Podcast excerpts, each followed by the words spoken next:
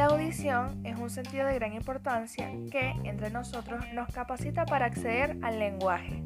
En ocasiones este sentido se ve alterado produciéndose una pérdida de audición, lo que implica la existencia de personas con déficit auditivo. Las pérdidas auditivas se clasifican en diferentes tipos atendiendo a parte del oído afectada, grado de pérdida y momento de adquisición. El maestro de audición y lenguaje debe intervenir ante la pérdida auditiva, adaptando el trabajo a las características de la misma.